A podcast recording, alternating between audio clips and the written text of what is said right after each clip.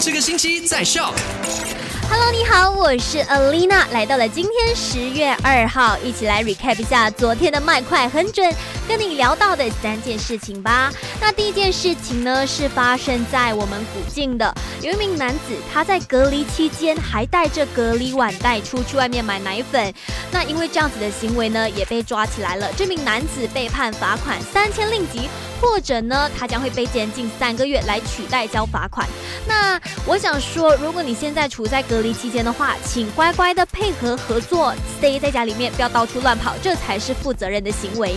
那第二件事情呢，就是因为今年遇到疫情，经济不景气，很多人呢都丢了工作，手头紧，所以梅里有多个住宅区都发生了行窃案。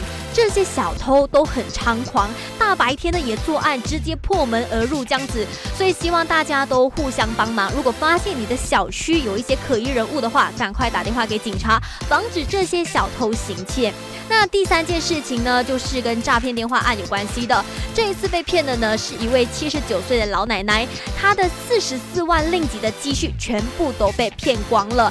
那如果你家里呢有这种呃老奶奶或者老爷爷的话，多跟他们聊一些这种网络诈骗案，这样子才能够杜绝更多的诈骗案发生。好了，今天下午三点一样会有我的声音，Stay tuned，给你最多好歌，还有 Variety 的麦好玩。